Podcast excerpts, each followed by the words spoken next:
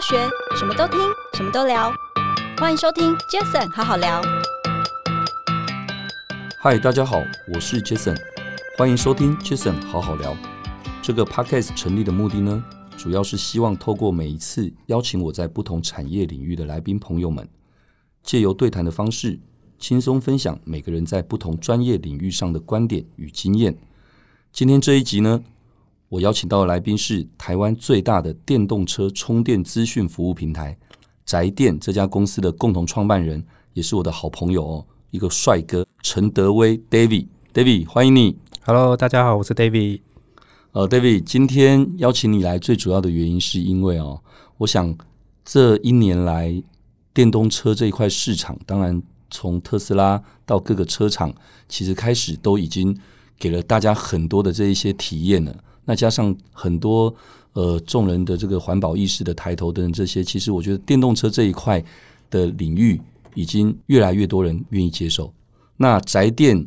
你们创办这家公司，所谓刚刚提到的电动车的充电资讯服务平台，你可不可以简单的介绍一下你们创办这家公司的机缘，跟这样的一件事情是想要带给消费者什么样的一些服务呢？嗯，好，谢谢杰森哥。其实，如同杰森哥所说的，目前电动车哦，大家可能没有办法想象哦，一年前的今天，Tesla 只有四千台；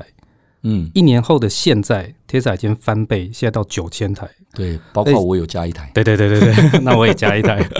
代表电动车的成长是以超乎大家的想象的速度在进行。对，哦，那当初其实为什么会创立彩电，就是因为我们呃算是很早期的电动车的车主，嗯嗯，那我们有发现一些电动车在车主在充电上面的一些难处，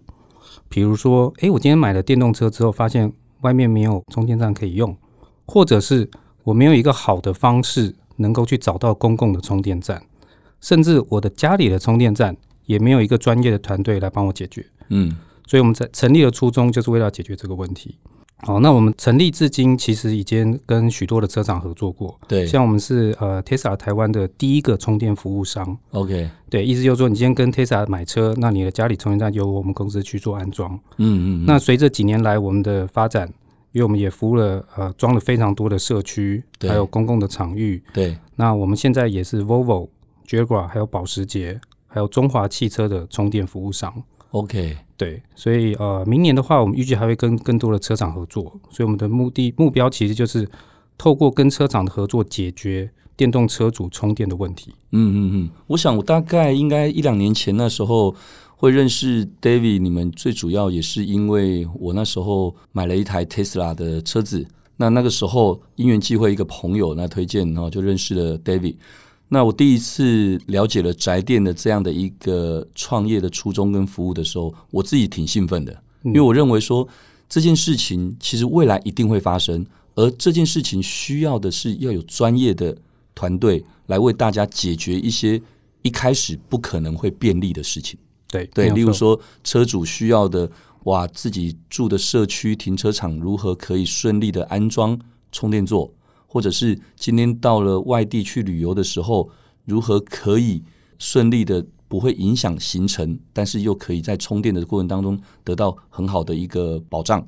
对不对？所以对这也是宅店一开始会想要做这件事情的切入点嘛。对，没有错。没有哦，错那刚刚 David 也提到了，除了一开始 Tesla 的合作，因为 Tesla 毕竟是最早期的进入者，对。那 Tesla 之后，现在各个车厂其实也陆陆续续出来，那你们也开始服务。你与其说服务这些车厂，还不如说跟这些车厂是伙伴关系，然后一起去服务所有的消费者。对，没错。其实应该这样讲哈，我们公司从成立之初的第一天，我们就想解决今天当你是开汽油的车的人，你想要转到电动车，你心中会出出现的两个问号。对，那两个，第一个问号是我家里要怎么充电？对，好，那我们的策略是把车商都签下来，我们成为车商的官方充电服务伙伴，对，而不是我们公司今天成立之后告诉大家说，哦，你买了电动车来找我装充电站，我们不这样做。对，对，原因是因为跟只有你跟车商建立官方的合作关系，对，你的所有的充电呃的安装的标准才会是是全世界最高的严谨度。是，因为车商我们服务的车商都是在全世界都是安都有销售，对，所以他在对全世界的这种充电服务商的标准，其实都有一套很标准化，嗯而且是相对严格的。嗯所以我们就是以车厂为出发，解决你在家里充电的问题，这是 OK 第一点。嗯，对那第二个问题就是我在外面要怎么充电？对，就我刚刚提到两个问题嘛，对，对，这一定是所有的人，就是你一定会碰到这两个问题。那在外面充电的话，因为我自己也是大概从六七年前，我最早以前是引进 Tesla 的呃贸易商，我知道听说你是第一个嘛，对对，从二零一三年七月的时候，那时候我去日本试了全亚洲的第一部 Tesla Model S，嗯，那当场惊为天人。那后来我回来在台湾之后，二零一三年的八月，我在雅虎汽车写了全台湾的第一篇的 Tesla 的试车报道。 OK，诶，没想到大获好评，就是我一嗯说就是在七年前的那时候，有非常多对电动车的需求。对我，就那时候收到很多 email 嗯跟电话说，诶，你可以帮我把这台车弄进台湾。嗯哼哼，所以我从就是这样的契机，我开始了呃 Tesla 的引进。那其实那时候我有跟 Tesla 说，那不然你让我做代理商，那时候 Tesla 还没有正式进到还没台湾，对不对？诶，还很遥远。对，那 Tesla 就说，哦，其实我们全球都不做代理，嗯，那经销商呢也没机会。对那我就说，可是我们台湾确实有需求，对，所以那时候我就决定自己在美国先买把车买了，嗯，然后运来台湾，然后拿了台湾的电动车的认证，让它领牌上路之后再卖给台湾的客人。对所以我们是从二零一一三年底开始引进 Tesla。 ，OK，那一三、一四、一五、一六，我们做了四年，嗯嗯，其实卖的不多，大概三四十部。可是我可以呃，就说其实台湾的大概前三四部的 Tesla，大概九成是我们引进的这样子。嗯嗯嗯，那后来呢，有一天早上 Tesla 就有一个人就走进我们公司的 showroom 在内湖，那时候我们有做一个 showroom，就是展示我们的 Tesla。对他是北京来的 Tesla 的人， ，OK，他说：“哦，谢谢你们过去几年对 Tesla 在台湾的推广，对，可是我们要进来台湾了。”那哇是那那时候怎么办？你你的想法是什么？哦，那时候是二零一六年的年中吧。其实那时候我们才投资了很多钱，做了一个修润，把后勤维修体系做好，对满手的订单。对，然后 OK 可是后但来原厂进来你还是开心的，只是说没有想到这么快。对，其实当下是五味杂陈，应该这样讲。对因为当然，我觉得对消费者来讲是好事，对因为原厂进来之后会得到最完整的服务。对对，可是站在我的角度，我那时候二十张 Model X 的订单，我我该怎么做？对对我能装傻让车主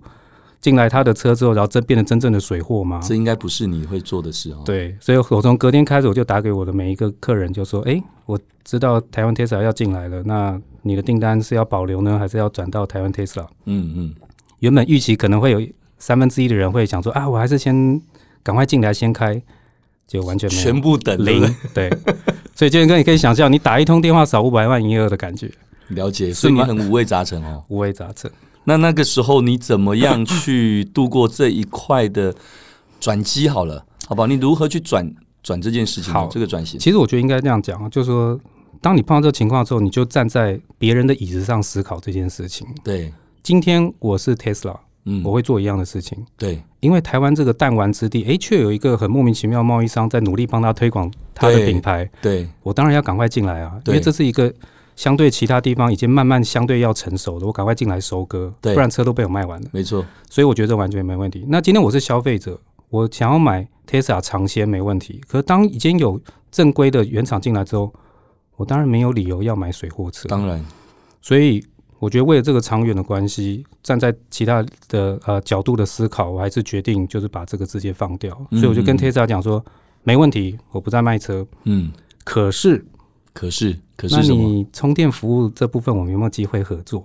哦，你那时候就立刻想到了是这一个痛点，对不对？那我就跟 Tesla 讲说，原因我觉得我能做的很好的原因，是因为过去四年我已经帮四十个车主服务过他家里的充电站，哦 OK，对虽然相虽然相对起来是比较不是这么正规的做法，可是我确实有经验，我有工班，我知道怎么跟管委会沟通，懂，所以你跟我合作的话，你初期这件事情就不用担心。嗯嗯嗯，那其实就是没肉吃有汤喝的概 念，所以 Tesla 也诶，他幻想想也不错，对所以我们我公司我们宅店成立第一天就跟 Tesla 签约了。 OK，所因为以他也需要啦。他确实也需要。那我们公司对我们来讲不卖车也 OK，那我就成立另外一家公司来服务充电的服务。哇，所以其实宅店那时候一开始就是很单纯的，也就因为第一个是你自己也因为这样的一个非得转的一个对过程没有办法，所以你变成了就是从这个喝吃肉到先喝汤，至少让自己可以先生存下来。没关系，这碗汤现在也越来越大锅了。嗯没错，其实我跟你讲，你走这一步绝对是对的。哦，因为我想、这一块真的就是，因为我自己是车主，很清楚知道这一块是所有车主他不管进来这里最大的门槛，嗯需要被解决的哦。嗯，没错。那好，那既然是这样的话，那宅电也因此而诞生了。是哦，那宅电又跟其他的电动车充电服务品牌，因为我知道还是有一些像什么呃什么 Yes 来电啊、什么华晨啊等等这些，那宅电在跟其他电动车充电服务品牌上面又有一些什么最大的不同？好，因为其实目前台湾像刚娟哥提到的 Yes 来电，其实就玉龙集团下面的 OK 子公司哈，对叫玉电能源。嗯，那华晨它本身就是一个上市公司，是它是做重电的。对，那它目前有一个部门是在做充电的服务。嗯那其实他们的定位角色都会是像充电的营运商。什么叫做充电营运商？就是对他会自己去布建充电站，对，然后收电费，然后跟场域拆分。嗯那宅电跟呃，其实这两位都是我们都是其实算是生意上面的盟友，还是算盟友的关系。对，因为我们的定位并不全然相同。对当然，我们三个都有在做家用的充电安装这件事情，嗯这部分是有交集的。对我们是服务不同的品牌，对像玉电它就是服务集团内的 Nissan， ，OK 华晨是服务 Mercedes， OK，那我们是服务刚刚提到的这几个车商。理解。可是宅电，我们跟他们做法，我因为我们是有做了一个 App，目前是嗯全台湾使用者最多的，叫什么名字？就是 Charles Smith App。哦，Charles Smith，OK，对，基本上它的覆盖率就是，你今天在台湾只要开电动车，你的手机里面一定会留下我们的 app，嗯，而且这个的数字是以每周很高速的成长。对，对，那所以基本上我们会定位定义我们自己是电动汽车的充电资讯平台，嗯嗯嗯，意思就是说，在这个平台上面，我们拥有什么？我们拥有的就是车主对流量，它真正的会使用我们的 app 去找公共充电站，对，去解决我刚刚提到的第二个问题，我外面要怎么找公共充电站？嗯嗯，所以我们公司从成立的大概几个月后，我们就设立一个六人的小组去自己开发这个 app。嗯，所以定位上，我们平台的下面其实是可以跟所有的营运商串接。对，今天你可以想象一个情境，假如你今天是开电动车的车主，嗯，哦，你不可能比如说到了 A 营运商的场域，你就要打，你就要下载一个 A 营运商的 app，嗯，太麻烦，打，开它的对 app，还要注册它的会员，再串信用卡才能够使用它的。那你到另外一个营运商的时候，诶，那你要再开另外一个，对他来讲其实是很麻烦的事情。对对对，大家可以想到，其实你手机里面同类型的 app 了不起留两三个，嗯，嗯是很极限的，一两个而已。是，我们就是它最不是会删掉的那一个。嗯，嗯所以，我们从现在这一刻开，其实今年我们就陆续有更多像您刚刚提到几个营运商，我们都有跟他现在正在做准备做一些资讯的串接的合作。所以其实不管什么样的产业，大家都要打群架。哎是啊，我们其实第一没集、错第二集的时候就说 了，其实嗯，不管什么样的产业，其实因为在现在这个资讯早就已经不是像过去资讯不对称的时代，其实真的只有打群架，可能才能够让一个产业它能够比较大的蓬勃哦。对，尤其我觉得像电动车，我可以讲一个数据，其实二零一九年全台湾卖了四十三万部新车，嗯里面只有千分之八点五是电动车，对，所以大家可以想象，我们今天想要服务开电动车的这个群体，其实未来的想象空间是非常大的，超级超级大，这是一个对超级大的没错等待开发的市场。如果今天我们还要各自打各自的，其实我觉得是完全没有意义的，没错应该是一起联手把这个市场继续往前推进。对让大家人更多知道哦，其实开电动车的现在的门槛已经越来越低了，引吸引大家更多人来做转换，从汽油车转换成电动车这样子。是没错。我我想这部分其实呃，这未来的趋势，这躲都躲不掉。是只是说，当然如何的在很多各项的一些不管硬体啊、软体各方面等等的一些阻碍上面，能够帮助他慢慢的让这个障碍越来越小，是对不对？所以在这过程，我想也请教一下 David 哦，就是。嗯在协助安装充电站的时候，不管是私人的车位，就当然是住家啦等等，或者是公共的场域，其实宅电在这上面遇到推广或者是服务好了，最大的阻碍到底是哪些？而且你们大概都会如何去解决呢？好，其实呃，以技术上来讲吼，我先讲家用家用的社区的部分。嗯嗯，其实，在家用的社区，把一个充电器装上去牵线，本身并不是一个技术非常高的事情，是，就是巷口的水电行也可以做到六十分。嗯那为什么车商会跟我们签约？当然，我觉得中间有很多环节，嗯嗯比如说，等于车商跟我们合作之后，等于是像 Porsche，他等于把客户资料给我，由我去跟车呃车主联络，对，直接联络，嗯对所以他必须要信任我们跟车主的沟通是有达到他的品牌的水准，是，嗯所以我觉得这个部分是我们非常非常注意的，对，甚至我们的工班我们都会要求他要提早十分钟到，要穿制服，嗯，在施工的时候要注意两旁车子的清洁各方面，对，那这个部分的，我觉得要求是我们一开始就很重视的。那我觉得遇到比较大的阻碍，多半都是在管委会的部分。对，没错，对，其实，呃，其实我觉得，以随着电动车在台湾越来越普及后，消费者对电动车的理解越来越高的情况下，其实管委会的阻阻力，其实这几年是越来越小。七年前，我们第一次跟管委跟管委会沟通的时候，那根本就是天崩地裂的状态。在吵场翻的了，对不 对？没有人知道电动车是什么。那些 OK 管理委员就是那些叔叔阿姨，他说电动车会崩啊，会崩啊，就危险啊嘿砰，嘿砰，啊什么他，因为他印象中的电动车就是可能就是像有点像那种拼装高尔夫球车那种感觉。 哦，理解，对他，说什么特斯拉什么啦，我听不啦，不行啦，会崩 啊，所以一开始很痛苦，就是你要花很多心力跟他讲说哦。Tesla 其实是什么样的公司？我们开的东西车有通过什么样的认证之类的？那随着这几年，大家也知道 Tesla 股价现在是翻天了嘛，对它的市值已经是超远超过 Toyota。对对 Elon Musk 也进入的对对世界首富的行列。对，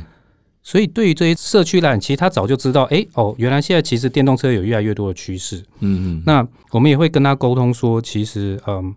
对社区来讲，你今天社区的里面的能够安装充电站，最重要是有没有完整的电动车管理办法，嗯嗯，然后有没有一个可以信任的合格厂商来施作。对因为对于管理员来讲，他最担心的是安全。对，你看，管理员其实一年任期一年，又没什么薪水，嗯他们只想安全下装，对，有点政绩是更好。嗯嗯，对，所以以我们就用这种方式告诉他说，诶，其实目前我们也有跟很多租屋品牌在合作，诶，我们要把台湾能够安装电动车的社区列了一个电动车友善社区名单。嗯嗯嗯，意思就是说，当未来你在租屋平台上你要买房子的时候或租房子的时候，我们以前都会看到平数啊、坐北朝南啊，对，就会多一个项目。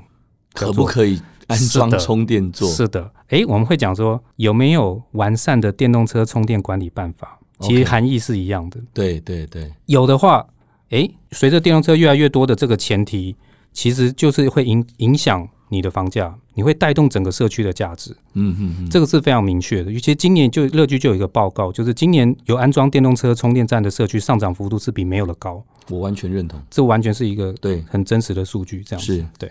我完全认同哦，我想这部分，所以等于是你们其实在这些年来已经很清楚的去，当然透过经验的累积哦，因为从那个人家一直说“哎崩哎崩”这个，哇哦，哇好妙的台语啊，对不对？OK，对你等于是透过这些经验的累积，你去知道说应该怎么样来协助所有的车主的这个痛点嘛，对不对？是那当然这一块我们把它套用来说，其实当然它它是一个手工钱嗯，哦，这手从动一样 business 来讲，它其实是手工钱。可是我知道你们看重的不是这个，而是今天你花了这个力气。因为曾经我问过你，我觉得你回答的让我非常感动，也非常好。就是我说，哎、你们这样子哇，跑那么多趟我们社区来帮我们做这些，那如果最后不同意了，那你不是完全全部做白工吗？你说当然是，可是这其实也是宅店的一个推广的一个方向跟策略之一，也就是今天我们你回答我的是说，今天如果帮建哥你们，你这一个车位争取到了这样子可以去安装这个充电座的时候，代表是这整个社区的每一个人都有这个资格。没错，这是非常有成就感的事这情。第一个是成就感，第二个是你会让更多人愿意投入电动车的这个领域，没错，可以这么说吗？没错，对，那时候你也跟我说，我我就想说，哦，有道理，这等于是它是一个很好的一个让产业蓬勃的方向。对那，但是从 business 端来讲，毕竟嗯你是、你是创业哦，宅店这样的公司，那除了这件事之外，当然这个厂这个产业更蓬勃，对宅店一定更好。那除了这个之外，其实我知道你也曾经有分享过，哦因为我也是从你这边得到的一个讯息，叫做 V to G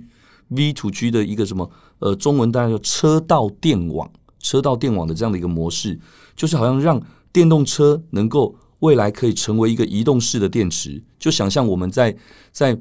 路上开的每一台电动车，它的底盘那一百度的电，其实它就像一个移动，就像我们的行动电源一样的逻辑，可以将所存的一些电丢回到电网，那给需要用电的场所去使用。那这部分其实完全能够理解，就是说，你说台湾缺电吗？台湾可能不是缺电，但台湾缺的是那那那个 moment，就是那个尖峰时刻的那那个大家一起抢着要的用电的那一个瞬间。对那这个东西你们怎么去看待 V to G 这件事？我觉得这是一个很新的名词。我觉得刚好趁今天这样的一个机会，David 是不是也跟大家分享 V to G 这个概念？好，其实 V to G 的 V 就是 vehicle，vehicle 就是车辆哦，to 就是道，然后 grid 就是电网。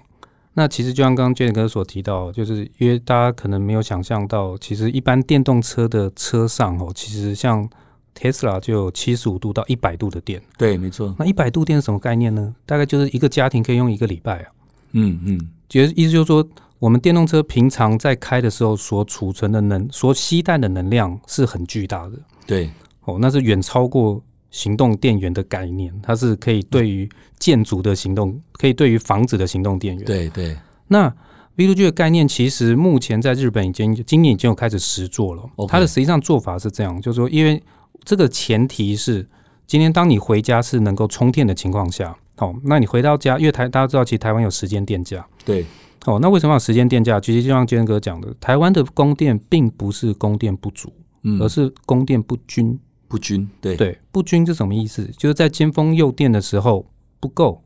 可是晚上的时候过剩。台湾目前还是主要以火力跟燃煤发电为主，意对思就是说它的机载的运作在晚上也是无法停止的，它也是是只能继续持续的发电。是，那大家可以想象一个情境哦，当你今天回家之后，你把你的电动车插到你的停车位上的充电器，你可以不用当那在那个时间点开始充电。嗯嗯，哦，你可以通过一个不管是车子或者智能管理的充电系统，它可以到晚上的时候再开始充电。对意思说，它可以在离峰充电的时候，把你的车子的电池充到一定的比例，是，可能八九十 percent。对那当你到上班的时候，你一样是在一个停车车位，你也把充电器插着，对那你车上可能有九十 percent 的电。对那当透过一个平台，这也是为什么要做 App 的原因。对你要做 V to G，你一定要有一个可以沟通的载体。对那这个就是会是一个 App。是，哦，那当然后面有很多通讯协定需要合作，那嗯你就会在尖峰诱电的时候，在你的同意的情况下，嗯等于是把你的电透过这个双向的充电器回到电网上面。嗯嗯嗯，大家可以想象，这个回到电网这件事情，在现在这个电动车还是增量市场的情况下，或许会觉得说啊，有这么多电动车愿意回去充吗？现在这个当下当然是没这么多，对于电厂电网的负载平衡可能影响也没这么大。对，可是我们现在看的是五年、十年后的事情。是，当台湾一年的四十三万部新车有百分之五十是电动车的时候，台湾每年要增加二十万部电动车的时候，那就不一样了，这个尖峰诱电时间能够消峰填谷的效果是会非常非常惊人的。是，那当然，很多的朋友问我说：“哎、我今天开电动车，你让我那个电动车上班的时候把电回到电网上，会不会对我锂电池有损耗？嗯嗯嗯，对我来讲有什么好处？”对对对，我觉得这是一种关键，就是当然，我觉得 V to G 这概念是全球性的，它不见得适用在每一个区域。是，所以我觉得这当然就是我们锂电池的充放一定我们会会帮它保持在百分之二十到八十中间，对这对锂池电池比较健康。对然后我们也会预测你回家的距离是，哦，然后再来就是要有足够的诱因，就是比如说你回到电网之后呢，那到底台电跟你你有电力什么公好司处吗？对它跟你买这个的电是不是有足够的倍数？是，像台湾晚上充电成本是一点八块嘛，对对，那对如果台电是用十八块跟你买你尖峰时间的用电的话，那你可能一度就是十几十十倍倍的的报酬对，我我只我只是举例，对假我设懂对。那假设的话，那你对有些人来讲，诶，我一天这样子，我放在那边，我能够消峰填谷，帮电网做一些平衡，我还可以赚一些钱。我相信有一部分比例是会愿意的。我觉得这肯定会的，啊因为对其实举例在大台北地区生活的的车主们，其实他一天可能也用不到三十公里来没回错，，没错，对，所以但是其实呃充到饱的的一台车可以跑四百多公里，对好、所以其实这个部分我认为我自己是相信着，嗯我相信未来绝对会是那样的一个画面。对，其实 V Two G 我们呃在今年的时呃去年的时候，呃日本的早稻田大学他们的 MBA 有教授带着学生来我们公司参访哦，他们对这个题目是非常非常有兴趣，是可能他们把这个 V Two G 先缩小到 V Two H，这嗯 H 就是 Home，、 home OK 对意思就是说他先实验让这个车子的电能够回到这个家的电，其实就就太阳能屋顶的储能概念一样嘛，对不对？对，因为日本的呃相对的天灾是比较多，嗯所以他们停电的状况在某些地区是蛮多的。那如果说家里有一部电动车，你在发生一些天灾停电的时候，这个车子的电可以让这个房子能够，比如说可以用个一两天急难使用的话，对他们讲是非常非常有吸引力的。理解理解。那我想哦，其实从刚刚我们说了，宅电一开始转型在在做呃所谓的充电这个服资讯服务平台，那后来到了拓展这个市场，然后为大家去做一些场域哈、包括私人场域的一些充电座的服务的安装，然后到刚刚也提到，当然 V to G 是一个比较长远对稍的微一个比较概远一念，点对，点比较远，它可能需要的是很多法令，对它可能需要的是整个市场的够饱和，它可能需要的是技术面，因为毕竟回到电网怎么储能等等这些，其实这些当然不是一朝一夕就可以做到，可是当然它会是一个未来的趋势。那很多东西都是这样的，先求有了之后，再会开始要做更好嘛。那一样的，不是消费者来告诉你，而是你自己已经清楚知道消费者他你解决了他充电的痛点了，再来就是品质 quality 这一块。对不对？所以接下来我觉得一个问题就是，诶，对，那现在服务跟很多的媒体、很多的服务平台都在强调对消费者这边给他们更多的方便性、更 smart 的可以去做生活。那在这一块，未来你们对消费者这一块来讲，也会希望更提供多些怎么样？可能是尊荣的服务，可能是多元性的服务，也可能是有一些他可以自己选择性的服务呢。好，其实我们这部分呢，我们目前最眼前的我们会先解决到，因为我们自己在充电吼，开电动车在充电的时候，我们最常碰到的问题就是，我今天去充电这个地方发现客满对， 或者被汽油车占用，哦或者这是更气，充电器是坏的，真的。或者是管理北北不知道怎么使用， 对反正总之就让我充不到电，所以我对过对去有对发生过。就是到了连续这样子找了好几个地方都没办法充电，我最后电动车完全没有电停在路上哇，。你有这样的经验过？有，大概五年前，我靠，哦很而惨且开到 Tesla 开到完全没电，你再重新充电的话，它的最高续航力就会下降，哇，很它伤它是电永久性的伤害。了解，所以我们针对这个问题，因为我跟我的 partner Andy，我们都是算台湾开电动车比较有经验的车对主，对，Andy，所以我们就非常想要先解决这个问题，就是我们无法预测，我们每次充电就像赌博一样没错，啊，有充到赚到，没充到啊摸摸鼻子往下一个地方移动。那对于如果说今天未来电动车越来越多，平价电动车它续航力比较小的情况下，它对于每一次充电的需求可能是更刚性的。那这种充电如果没办法预测情况下，会严重影响它它开电动车的生活的节奏。没错，所以我们目前其实也推出了全新的服务，就是能够在充电的车位上面加装地锁、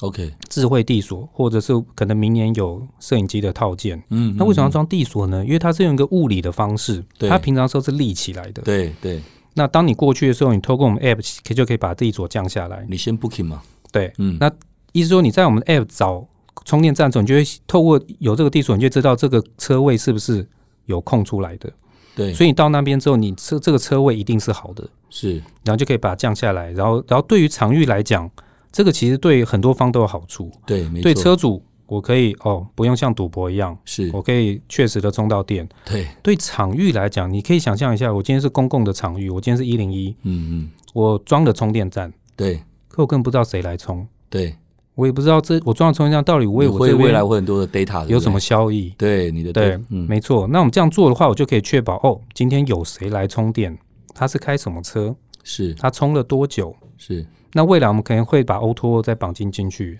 再甚至嗯把它的消费行为再附加到它这个充电服务上面。理解。对，我觉得这部分哦，就像是好，就像是我我举一个比较白话的例子，就像一个一家餐厅，嗯，很好吃，嗯然后可是很难定位。那你定了三次、四次、五次之后都是定不到位，我觉得你下次你也不想定了。没错。可是搞不好它可以定的时候，你也懒得定了，因为你就会觉得它就是定不到，其实就要建立立彼此的信任关系对。不对？你后来就选择就不去，对你很你很红，可是我放弃你，因为我觉得我不想要每次都去赌这个，没错因为，我要确定我请客，我当主人家，我要能够确定有位置啊，没错对不，对？就跟跟其实这个逻辑是一样的意思啊。对，没错，所以我想刚刚提到这部分，其实为什么会问刚才那个问题，真的就是想说，所有东西都这样子，你有了，你就要开始追求所谓的品质。对那你解决了大家的痛点，那只是第一步，零到一解决了第一步。可是之后呢？如何去帮助大家能够在生活的便利性上面能够不断的在突破？那当然，这些年来从共享经济的平台，从很多的这些硬体、软体、服务 App 等等这些，其实都已经在在都都训练了，不要说训练，都都已经帮助启蒙了所有的这个人们的生活。是的方式变得更便利哦。所以我觉得这部分也是刚刚为什么特别会想请教 David 的地方。那其实说真的，我觉得这一个题目说简单很简单，说说今生或说不容易，其实真的也不容易。因为你说装，就像刚刚简单到可以轻松的安装充电座的一个服务，可是不容易的到今天要把这一个东西变成刚刚所所说的 V to G 这一块。嗯，那我但我相信宅电在这部分应该是会持续一直生根在这个部分，没错。让大家看到吧。我们现在其实呃，在这个领域上，我目前是做到台湾第一，没错。那当然，我们会持续保持这一个，然后会把服务做得更深。就像娟哥讲的，我们目终究的宗旨就让大家能够无痛的、无痛的能够转换到电动车，我们会成为新时代的能源渠道。太棒了，对，太棒了！这一部分也是我们大家期待着，不管是我自己现在是车主，或者是我相信所有在听这个节目的朋友们，如果你现在还不是车主，但是我相信应该现在没有人会需要去排斥这件事。因为未来是你可能要买油车还不见得买得到的年代，可能在十几二十年后就一定会到来。其实我讲一个，我去年九月有去法兰克福车展看对展哦，我发现一个非常惊讶的事实，就是所有的车厂对，传统品牌的双 B B 那个 E A 二 B，然后 Jaguar 保洁，所有品牌都有电动车产品， 对所有没有例外，是完全没有例外。意思就是说，未来你不然你现在开什么车，你要换的下一台车都非常有可能会变成电动车，所以这是一个完全认同人人会都会需要去知道的知识。是，所以我对觉得宅店在这里能够先呃生根，先卡位。当然，宅店也是希望自己能够创造出一个新经济的模式，是对不对？哈，所以我想今天我非常谢谢哦，非常谢谢 David 来跟大家简单的分享这一些这一些想法或这一些宅店希望做的事，因为我相信未来还会需要邀请宅店。不管是 David 或是包括 Andy，对对，一起可以过来跟大家多多做一些分享，因为毕竟这是一个走得很快，而且进步很快的一个产业，可以这么说嘛，对不对没错？OK，没错。好，那我们今天我们就感谢大家的收听，也谢谢今天的来宾宅店的共同创办人陈德威 David。那 David，今天谢谢你好，谢谢建哥，谢谢大家。 ，OK，谢谢 David，Jason 好好聊，我们下次再见喽，OK，拜拜。